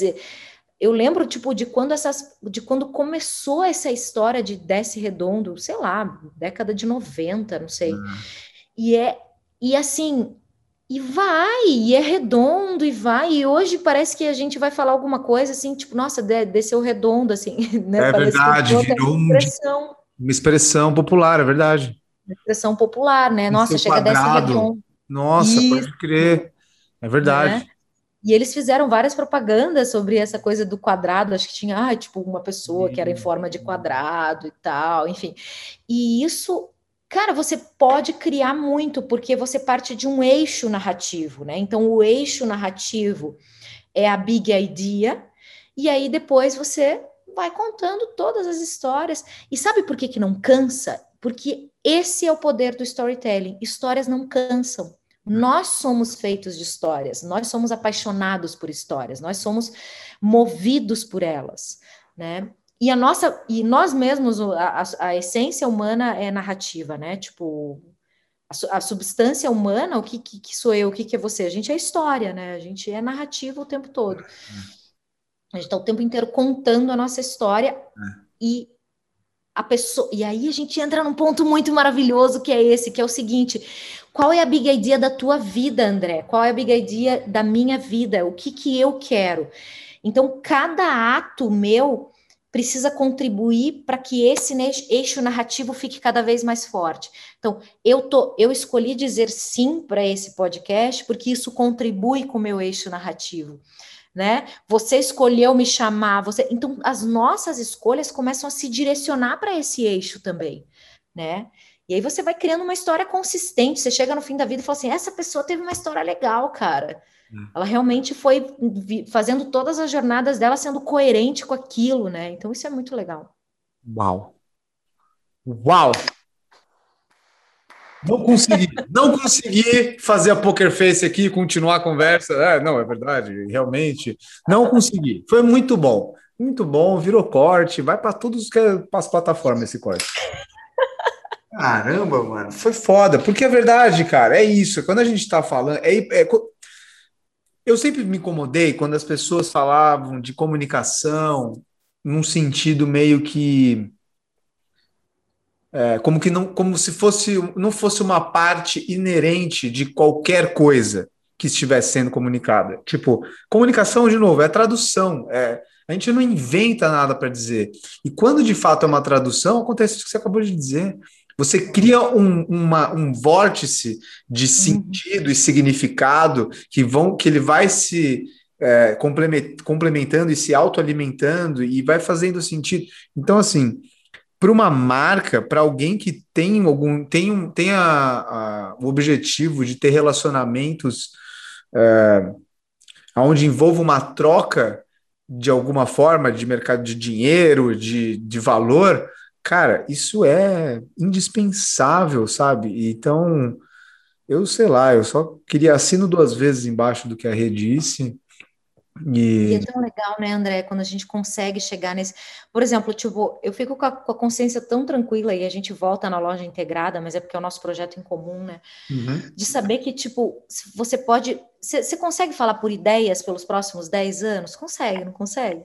Consigo. Até mais, né? Consigo, fácil. Cara, e é tão bom isso, né? E acho que isso fica como mais uma dica aí para quem nos ouve. Não, e eu quero até aproveitar, olha só que interessante, porque assim, tem muita coisa dentro desse projeto que ele ainda vai ser desdobrado, não por nós, mas que foi criado junto. Só para porque, porque você disse, né? Dá para a gente falar sobre criatividade, sobre ideia por muito tempo. Não, muito tempo. Inclusive, durante o projeto mesmo, uma das coisas que é, me ajudou a dar para o Gus o, é, a plataforma da marca que ele estava buscando para conseguir comunicar foi depois de posicionamento já ter sido feito, né, de, é, ter sido definido, na verdade, e que eu vim com aquela ideia de, de a gente abraçar o, o, círculo, né? abraçar o, o esférico, abraçar o plural. E aí você vê Cara, criatividade, é, essa ideia, coisa da criatividade, da ideia, é, isso se desdobra de diversas formas diferentes, até porque não é uma, não é desdobrar a ideia sozinha, isolada. Não, ela pega um pedacinho de outro lado da identidade, outro lado daqui. Isso não tem fim. É imenso, né? E vai se e vai se construindo, vai tendo sentido, vai tendo sentido. Meu Deus, o que, que eu Meu queria... Deus do céu. Pô, a gente já está aqui há um tempo, mas peraí, eu queria te falar alguma coisa. Duas ah. horas de podcast. Você, na verdade, a gente pode fazer até dois, divide isso, faz um de uma hora. Não, a gente vai fazer isso mais vezes. Vou... Aí, Matheus, a Renata acabou de entrar aqui para a lista de co-hosts, né? Possíveis co-hosts do Marcados aqui. É... Eu queria que você me explicasse um pouco sobre o seu curso. Me explica. Olha, chegou a minha vez Não, de brilhar. Deita, deita, porque, ó. É, é, sei lá, quantas vezes eu já falei nesse podcast que é a melhor profissional que eu conheço nesse, dessa, nesse nicho. Então, Gente. Eu já, eu já achei o fato de ser um pod curso. Eu não tinha visto, visto em nenhum lugar pod curso. Achei fantástico isso. Me conta. Tá, então, pode curso, vamos já começar. Não é uma invenção minha. Quem eu. É, a primeira vez que eu ouvi falar em pode curso foi do Tiago, do Tira do Papel. Tá. É, então, ele, e ele adora trocadilhos com palavras. Provavelmente foi ele que inventou essa, essa coisa, porque ele fez um curso, né? Uhum. Então, e o que que acontece, André? Eu tinha uma responsabilidade, as pessoas me pediam muito, sabe? Tipo, porque como eu faço muitos stories e fazia, realmente fazia, faço porque gosto e porque isso me posiciona, né? É, e, e, eu consigo mostrar como eu penso e tal, e acaba gerando muito, convertendo para criar texto. É, então eu sempre fiz isso gratuitamente no Instagram. E as pessoas vão gostando e pediam, e pediam, e pediam. E isso virou uma responsabilidade para mim. Eu falei, cara, eu devo isso para as pessoas. Eu é. preciso, eu preciso fazer um curso. Sim. E aí o que, que acontece? A gente começa a olhar para o universo do digital. E aí, meu amigo, você entra num universo que, meu Deus, ao mesmo tempo que, que é hum, cheio de, de, de, de, Você fica cheio de vontade, você fica cheio de ansiedade, porque é tanta coisa, é tanta gente, é tanta promessa que você fala, eu não sei, eu não sei o que fazer. E aí chegou o um momento que eu falei assim, cara, para, faz o que você sabe, do jeito que você quiser, porque você não deve também isso para ninguém, sabe? Tipo, não, é, não, é, não deve isso no sentido de tipo, eu não, eu não preciso colocar uma pressão em mim que o mundo do digital diz que eu preciso ter, porque tudo é tipo, se eu, eu já estava num momento que eu estava pensando assim, meu Deus, se eu não ficar rica, com isso eu e aí eu falei, gente, olha onde que eu tô, olha onde que eu tô, que absurdo. Já de repente já se transformou na principal estratégia de dependência financeira da minha vida. Exato. Brasil, que sai de Portugal também. Fazer o melhor curso de linguagem. Eu tô ligado. Sim. Não. Uma coisa para você, ó. Desculpa te cortar, mas é, eu tô passando exatamente por isso agora. Faz algumas semanas atrás que eu vim conversar com você. Eu falei, Rê, as pessoas estão me pedindo, estão me pedindo um curso, o que, que eu faço? Aí eu comecei a fazer, né? Tá, tem é. páginas escritas que 19 é só autorreflexão e vaidade saindo de dentro de mim, entendeu? Mas enfim, é, limitação criativa, Rê. Limitação criativa. Fala assim, ó. Enfim, você já fez, né? Mas fica para você que está ouvindo ou assistindo a gente. Limitação criativa. Fala assim, não, não, você tem, eu tenho só uma hora, eu tenho só esse celular e eu só posso falar, sei lá, o que, que eu faço com isso? Pronto, aí você sai alguma coisa. Isso. Mas continue, pare do podcast. Gostei, gostei. Eu não, consigo, eu não conhecia esse conceito, mas enfim. E aí o que acontece? Eu orcei eu não sei quantas vezes, com quantas produtoras, quanto que ficaria, e pandemia, e qual seria a alocação, é, na minha casa não, vai não sei o quê. Começou a ficar tão grande o negócio que eu falei assim, cara, chega, é. deu. Eu vou fazer isso em áudio. É... No meu celular. Não, pior que não. Aí eu descobri. Daí, sabe que é engraçado? Porque as coisas, elas, quando você decide uma coisa, é, começa a florescer, né, ao redor e, e você começa a direcionar e a, aparecem as pessoas certas. É muito louco. E aí acabou vindo um, uma pessoa que me seguia, é, que tem uma empresa. Até vou posso fazer o um merchan deles. Eles chamam Mood. A Mood fez uma, uma. Eles são uma empresa de áudio, digamos assim. Hum é, de pod, podcasts, eles produzem podcasts, né? Eles falam, olha, a gente pode produzir para você e tal, será um prazer e tal, enfim, não foi na parceria, né? A gente enfim, cobraram e tal, e ainda bem, né? Porque fizeram um, um serviço muito bem feito. E, e aí eles só me deram um é um gravador assim que tem na ponta um microfone, tipo um, ah, um gravador. Sei, é. sei, sei, sei. Que ele é, ele é, ele é, tipo inclinadinho assim, os microfones, né? Isso! Sim. Isso! Sim, Então, aí, é, aí tá, daí eu, e aí eu peguei, porque o que acontece, André? Eu tinha o curso de storytelling pronto e tinha o curso de redação publicitária pronto. É, porque eu dava para o corporativo, né? Eu dava para o universo corporativo, já dei e tal. Então, isso já, já existia. Só que o que, que acontece? Eu senti que eu precisava mesclar as duas coisas e fazer um. um bem, um bem bolado de, disso tudo dentro daquilo que eu conheço do meu público ali, especialmente do Instagram. E aí eu fiz, e André foi muito louco isso, assim, é, eu peguei, como eu já tinha, já tinha dado várias aulas e tal, e eu sou uma pessoa muito de sentir, assim, eu não sou muito metodológica. Eu sei que você é, você gosta muito de metodologia, você gosta do negócio assim. Eu sou muito do feeling. Então eu peguei, eu abri as duas apresentações, eu não fiz nenhum roteiro. Eu falei, porque se eu fizer roteiro, eu vou me atrasar de novo. Eu abri, eu coloquei o play e eu comecei a falar. Inveja define eu senti Juro agora. pra você. Cara, sério. Mas assim, com os slides abertos, né? Mas é, e, e, porque eu já tinha dado essas aulas várias vezes, mas assim, pessoal, finalmente, então, eu tô começando aqui, finalmente esse curso vai sair. É, meu nome é Renata, eu trabalhei no GRPcom, pá, pá, pá. E aí começou, cara. E eu fiz esse negócio acontecer. E era na Páscoa, eu gravei isso na Páscoa. Chegou uma hora que era tipo, sei lá, sexta-feira santa, três da manhã.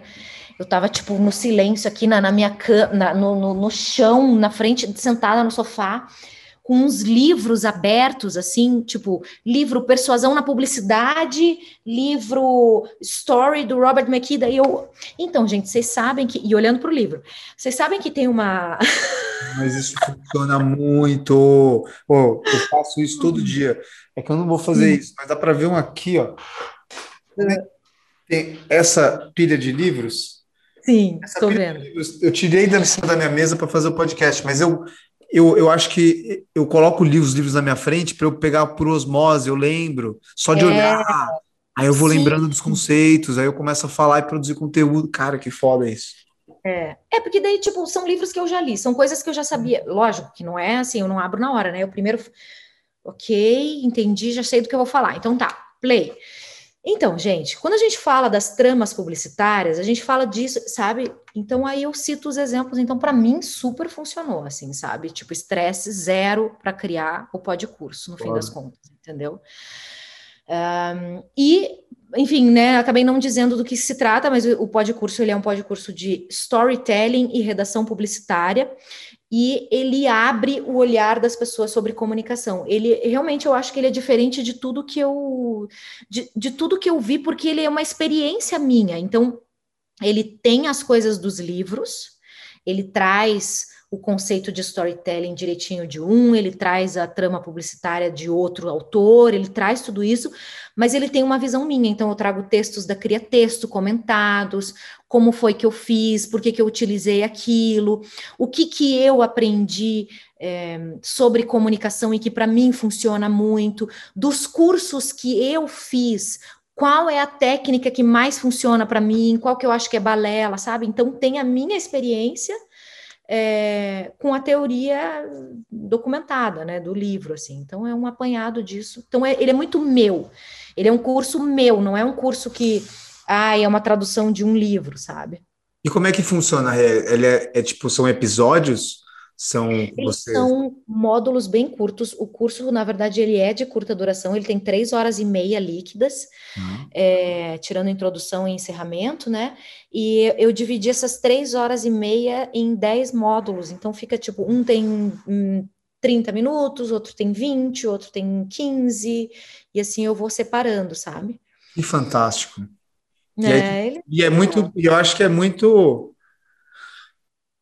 porque assim, sei lá, não sei se você está acostumada, mas audiobook, né? O próprio jeito de podcast, tipo, cara, se tornou uma coisa tão habitual assim.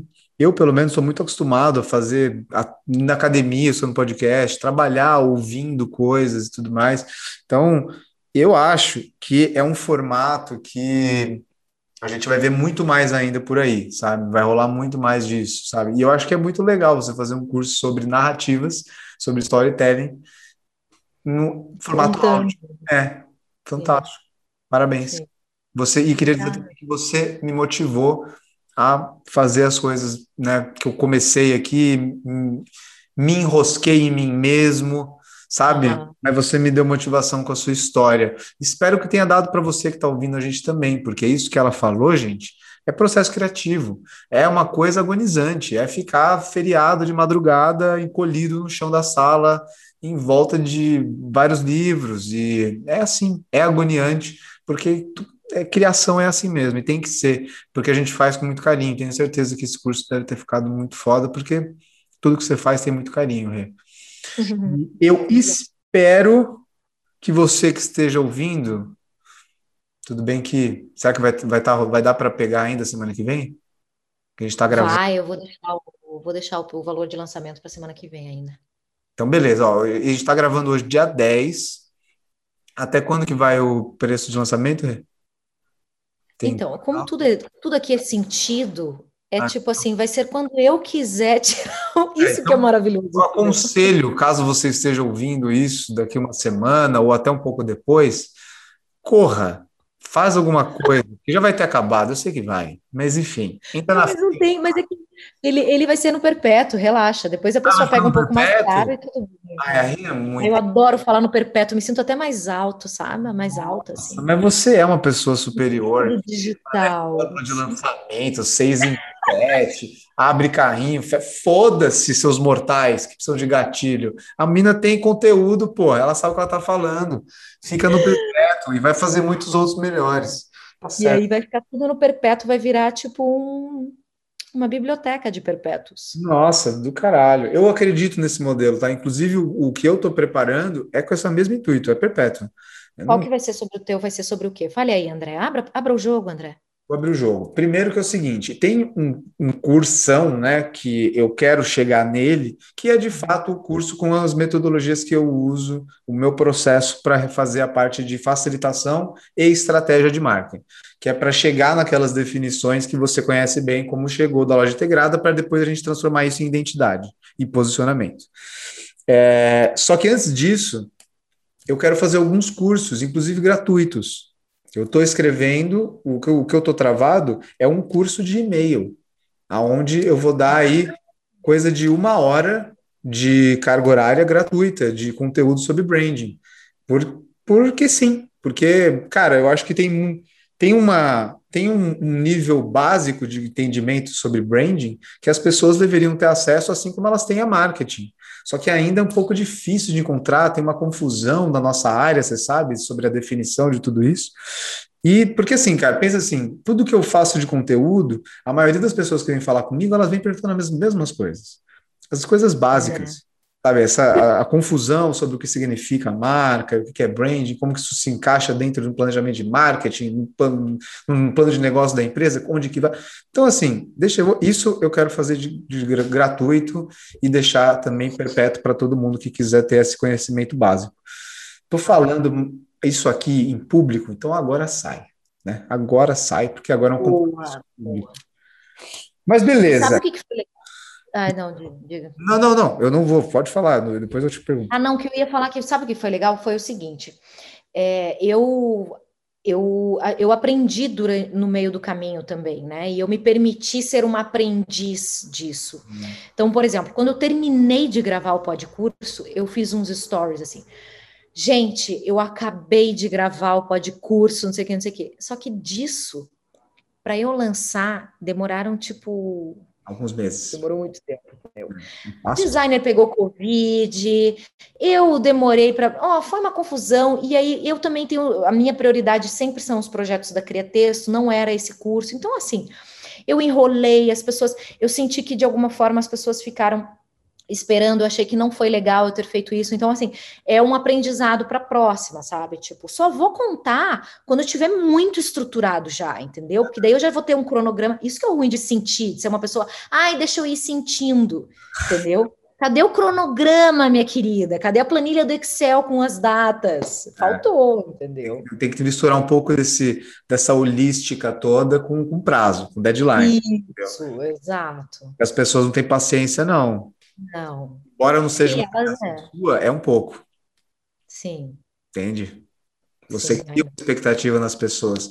Isso, cara, é uma coisa incrível, assim, que depois que você começa a se comunicar na internet, você descobre que você inspira e, e ajuda muito mais gente do que você tem sequer noção. E isso dá até uma, um novo senso de propósito para o trabalho mesmo, cara, porque cada mensagem que você recebe, às vezes, você fala, gente, mas olha só, o cara estava ouvindo mesmo o que eu falei, bicho. É, e você vai ganhando uns fãs, é muito louco é isso. É muito legal isso, é muito legal isso. Tipo, as pessoas falam, nossa, eu te adoro, você fala, meu Deus. É o caso, da, é o caso da, da sua seguidora que veio falar comigo. Aí eu falei. Opa, mas com ela eu converso. É, então. Então, ela veio, ela até falou assim, falou assim, não, é, inclusive, depois me fala aí, eu falei, né, que eu ia gravar com você hoje, ela falou, ai, que maravilha, me mostra, me manda o link, deixa eu ter acesso a isso, adoro a Rê, quero muito ouvir isso. Falei, fica tranquila, você vai receber antes de todo mundo, porque fã da Renata tem prioridade aqui. Ai, a ironia, ela é tão boa. nem é, nem é, nem é, imagina. Rê, estamos chegando aí em quatro horas de podcast. Brincadeira, Sim. tudo isso. Não para ficar mais fácil, né? Essa é a verdade.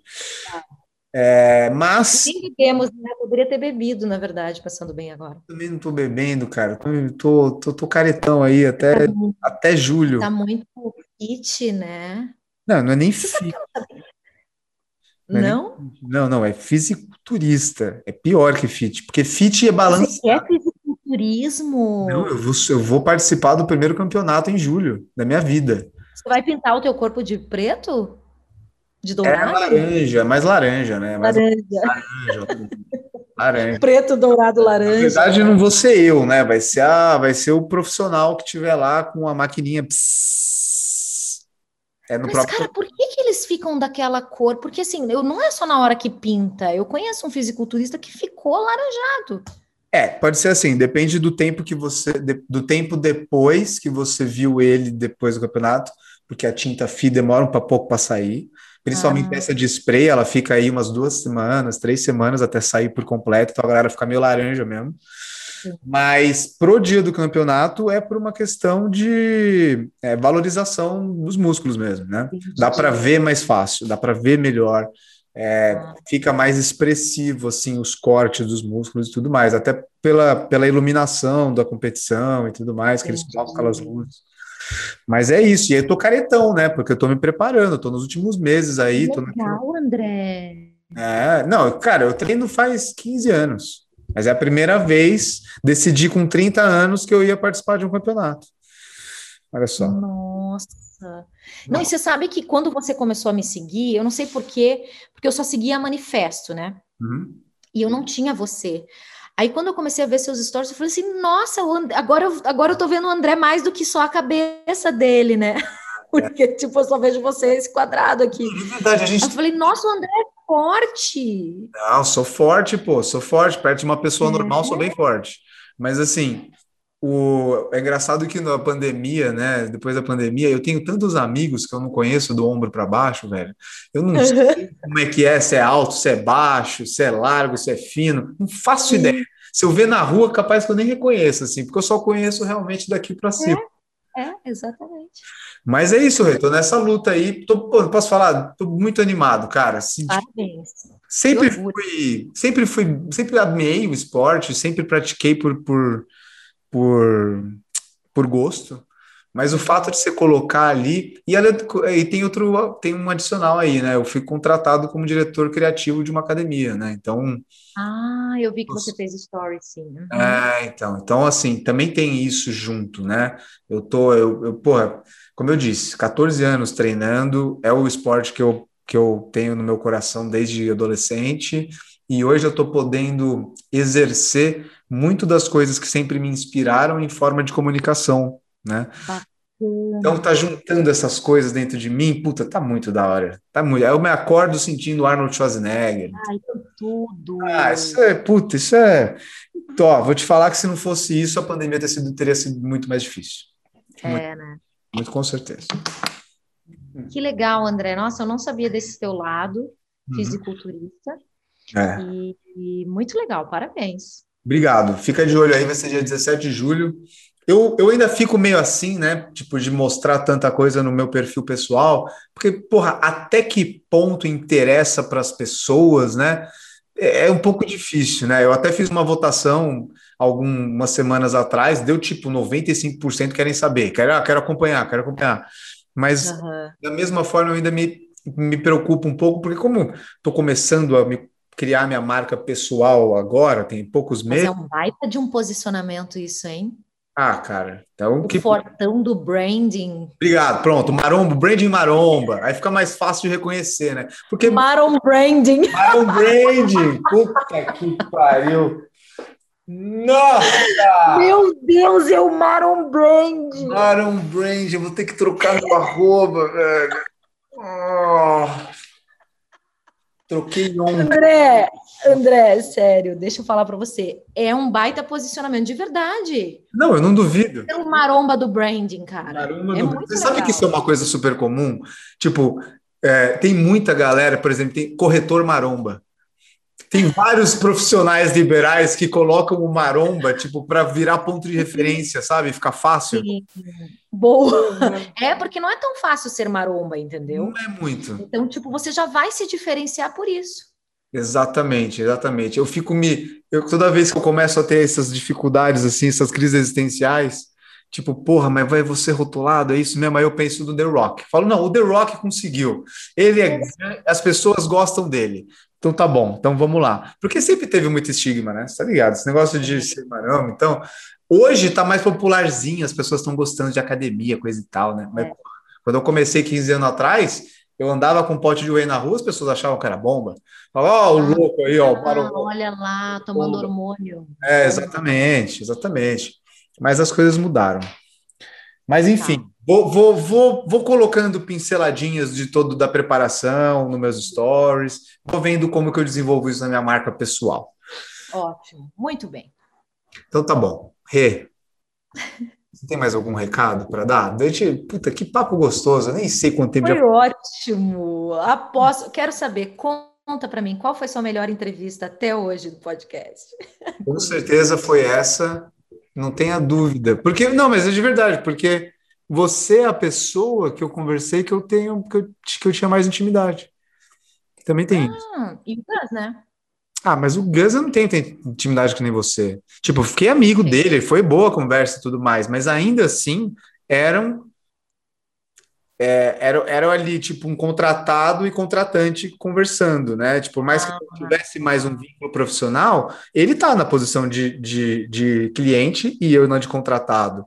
Então, assim, por mais que a gente tenha uma relação muito boa, quando liga a câmera, ele é o head de branding da marca e eu sou o profissional, o fundador da, da do estúdio, entendeu? Sim. Mas então acho que essa nossa foi realmente a mais solta, porque todas as outras pessoas, embora eu tenha gostado muito, eu não conhecia. Eu conheci no podcast. Ah. Entendeu? Entendi. Eu ainda não, eu vou, eu vou falar para ser bem sincero, eu ainda não ouvi nenhum podcast teu, eu vou ouvir. Vou eu vou Falar, agora. Vou falar um que. Eu vou falar, ó, não vale a pena você escutar. Tô brincando, pessoal. Obrigado por ter vindo. Imagina que eu Meu Deus, a gente já está começando a ficar aquela idiotice do sono. Já, é, é, tá ficando sincero demais, né? Puta que pariu. Então vai, então, ó. Então, tá. Pessoal, seguinte. Okay. Como é que encerra? Vamos encerrar você passando todas as formas que as pessoas podem te encontrar e tentar encontrar o podcurso, mas de jeito provavelmente já vai ter acabado. Tô brincando, é perpétuo, gente, é perpétuo. É perpétuo, perpétuo. Gente, então vamos lá. Você vai no seu Instagram e você digita pesquisar cria texto, tá? Então é lá que você vai me encontrar. Na bio já tem o link para o podcurso. É, e também já tem link, tudo está no Instagram. Se você não tem Instagram, por favor, entre. Ah, que é uma rede social muito boa. Você não tem Instagram, e... nem entra, nem enche o saco, é, o saco dela. Exatamente. O que você está fazendo? Então, tudo tá lá, meu site, meu telefone, meu e-mail. Se você quiser falar comigo no WhatsApp, tá lá, entendeu? Tá tudo lá. E, e o acesso realmente ao pode curso. É, se você não pegar o preço de lançamento, né, que é 227, você vai pegar um pouquinho mais caro, mas também tá ótimo, porque vai valer a pena do mesmo jeito. Então é isso. Mas, ó, quero realmente agradecer, André, porque a conversa foi muito gostosa, eu me diverti muito. Eu tô, tipo, super agitada aqui, sem sono. É, é esse problema. É... Foi muito legal, estou bem feliz e, e eu estou torcendo muito por você, André, porque eu estou vendo que você está fazendo um trabalho de muita qualidade e eu quero que você cresça muito e que continue me contratando para a gente fazer cases cada vez maiores. Mas não tenha dúvida, não tenha dúvida. Agora você não sai mais da manifesto nem de perto de mim. Pessoal, legal. mais uma vez quero deixar aqui é, bem com bastante ênfase, tá? É, sigam lá, Renata, mesmo que você não vá comprar o curso dela agora ou não, o conteúdo dela, vocês já vão tirar muito valor dos conteúdos que ela faz lá no Instagram. E como eu já disse diversas vezes no podcast, eu confio os meus projetos, eu confio os projetos da minha empresa para Renata. Então, realmente, isso aqui não é rasgação de seda, eu não estou enchendo a bola dela à toa. Não, ela é uma boa profissional mesmo, gente. Essas, essas pessoas existem, tá? É difícil de achar, é difícil de achar, mas é, elas existem. Então, e a Rê é um caso desse. Então, sigam lá o Cria Texto, que vale muito a pena, tenho certeza que vocês não vão se arrepender. E, se você quiser me seguir, a minha, meu Instagram agora é o André Lona, ah, eu mudei, não tem mais underline, tá mais fácil agora. O André Lona. E lá você também vai ter os links para tudo, tá bom? É, eu agradeço você que ficou com a gente até o final, tá? E nos vemos no próximo episódio, ou em qualquer outro tipo de conteúdo ou plataforma que você queira me consumir, porque estou em todos os lugares aí, né? Tchau, gente. Obrigado. Tchau, Rê. Obrigada, André. Beijos. Até mais.